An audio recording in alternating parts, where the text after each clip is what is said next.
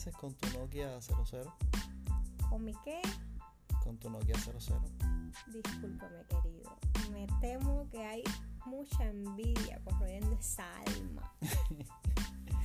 con tu iPhone. Te digo Nokia porque al final lo que puedes hacer con él es llamadas y escuchar música. Mentira, puedo hacer muchísimas más cosas. Y además, esto es un iPhone 11 Pro Max, alias Mikinili de toda la vida, que está espectacular. Max, creo que eso está de Max. El asunto es que funciona, que está buenísimo, que acabo de descubrir que en la Apple Store está la aplicación comprando en Cuba. Creo que tú me habías hablado de ella. Yo estoy intentando ahora mismo instalármela, pero. Ah, ¿está ahí? Ah, bueno, eso es que seguramente lo hicieron los privados. Bueno, el punto es que está aquí, la estoy intentando instalar, pero no me deja y me dice que no está disponible en mi región o país. Ya, exacto, un, un Nokia. pero lo voy a poder hacer cuando instale un VPN. A ver, en fin, eh, Mikini Silver, dime cómo funciona comprando en Cuba. ¿Funciona? ¿Voy a coger algún combo por ahí? Bueno, tienes más opciones de coger un combo. Más opciones. Dentro de, tú sabes. Decir, con tu envío posiblemente no lo cojas nunca, pero aquí puede que lo cojas una o dos veces al mes. Es más o menos. Pero eso es bastante, ¿no? bueno, una o dos veces al mes te va a tocar más que, que el aceite de la libreta. Bueno, en fin, yo noto que tú tienes un callo en cierto dedo de tu mano. ¿Será por usar la aplicación? Sí, porque cuando, cuando sale un combo, finalmente, a ver, no cuando sale un combo, tienes que estar dando a actualizar en las tiendas. Por ejemplo, aquí está Villa Diana, Pedregal y La Habana, y entonces cada una tiene horarios. La Habana empieza a las 10 de la mañana, el Pedregal y Villa Diana no están muy seguros el horario de inicio, pero bueno, empiezan desde las 8 tienes que estar dando actualizar para que te aparezcan combos. Yo todos los he cogido siempre por La Habana. Hay gente que ha tenido suerte con Villadiana, con Peregal, etc. Pero tienes que estar dando a actualizar, actualizar ahí hasta que te aparezcan. Cuando te aparezcan. Sí, claro, cada vez que carga, no, no tan rápido porque tampoco tampoco es tan rápido como para que él dé la vuelta. A veces se demora ahí dando la vuelta hasta que finalmente no cae nada.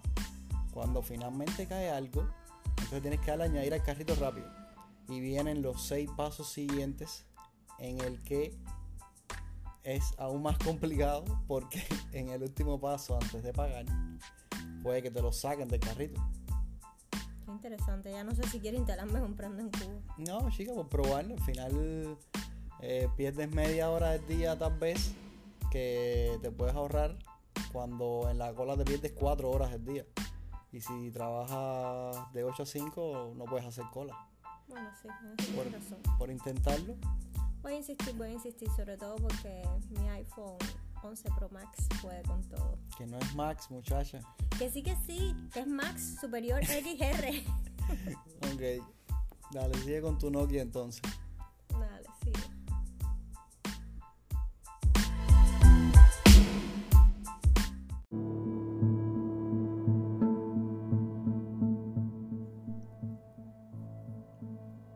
De vuelta con nuestro teaser semanal. Así es, Neil, lo hacemos con malas noticias. Mark Wilmore, guionista y productor de la famosa serie Los Simpsons, falleció este sábado a los 57 años de edad. Su hermano precisó que murió mientras luchaba contra la COVID y otras condiciones que le causaron dolor durante muchos años. De madre.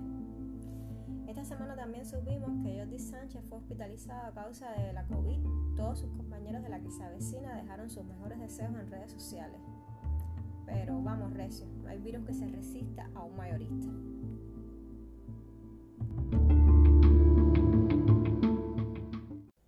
Y en otras noticias, Xiaomi ha decidido bloquear la instalación de los Google Mobile Service en su nuevo MIUI 12.5, solo en China, no en el exterior, pero es un aviso para aquellos que prefieran comprar en el interior de sus fronteras. Este movimiento de Xiaomi no representa ningún drama. Dichos servicios están prohibidos en el país y ninguno de sus teléfonos lo lleva instalado en el momento de la venta. Sin embargo, tampoco podrán instalarse a posteriori. Algunos usuarios en diferentes redes como Weibo alertaron de que sus modelos han perdido esta facultad. Entre ellos, usuarios de los Redmi K30 Ultra o los Redmi 10X 5G, que ya están incluidos en el programa beta de MIUI 12.5. En el exterior de China no cambiará nada y los modelos seguirán llegando con su suite de aplicaciones de Google preinstaladas, incluyendo la tienda de aplicaciones oficial de Google para Android. Desconocemos si habrá problema a la hora de instalar rooms internacionales en estos modelos vendidos para China. Habrá que preguntarle a Patri Neil. Sí, habrá que preguntarle a la comunidad Xiaomi de Cuba. Por cierto, esta noticia que traigo me gusta especialmente. Viajando está de actualización. Citran está trabajando en una nueva versión de la aplicación Viajando, donde el cliente podrá solicitar el reintegro del pasaje. Además, permitirá recuperar una factura pendiente en caso de que ocurra algún error que impida concluir el pago. También tendrá nuevos iconos para diferenciar la disponibilidad en los medios de transporte y se sumará el catamarán como nueva categoría, lista para usarla para viajar a San Cristóbal.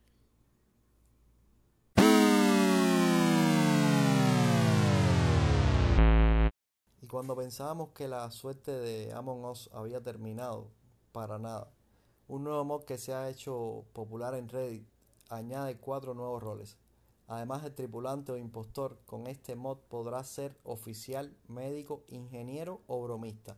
El oficial tiene la posibilidad de matar a quien quiera, lo que significa que si ve un asesinato puede acabar con el impostor y facto sin tener que convencer a nadie. El médico, por su parte, puede escudar temporalmente a otros jugadores, así como analizar los cadáveres para conseguir pistas sobre el asesino. Por su parte, los ingenieros pueden teletransportarse por los conductos y arreglar sistemas averiados. Y por último, el bromista tiene que ser expulsado por otros jugadores para ganar la partida. Cada rol implica una serie de riesgos, como proteger al impostor, aliarse con él o matar a los tripulantes, por lo que a simple vista parece un mod caótico y al mismo tiempo más o menos balanceado y nosotros que esperábamos por el mapa nuevo. Esta semana se dieron a conocer los nominados a los Globos de Oro. No hay muchas sorpresas en un año marcado por la pandemia y los servicios de streaming, pero te dejamos con las consideraciones de Mailén Aguilera Rivas.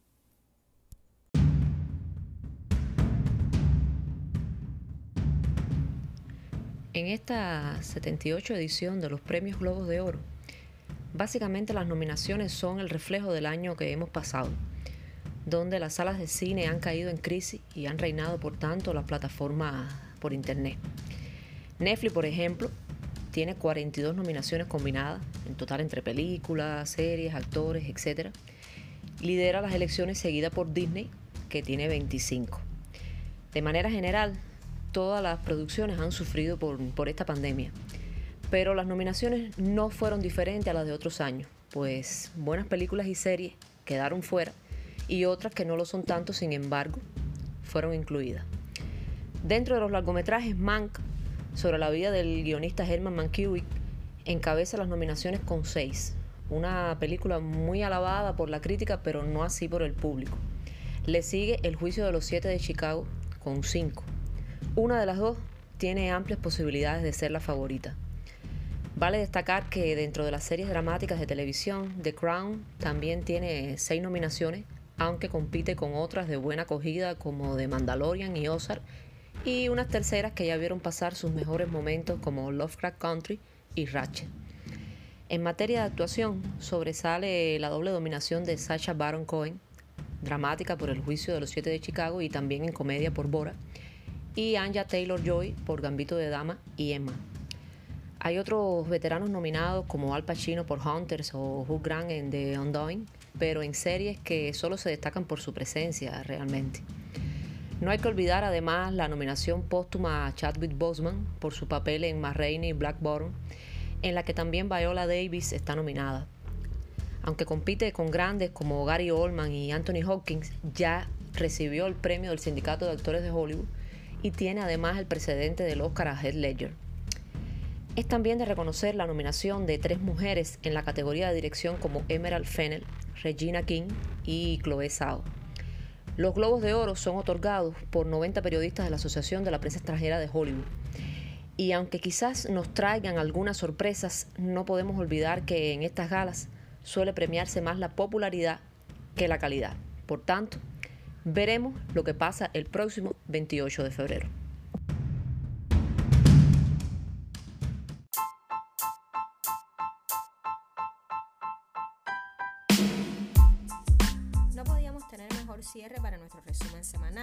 Yo soy Neil Él es Ledo y esto es un podcast totalmente desde casa. Estaremos cada semana compartiendo con ustedes de tecnología, videojuegos y cultura pop.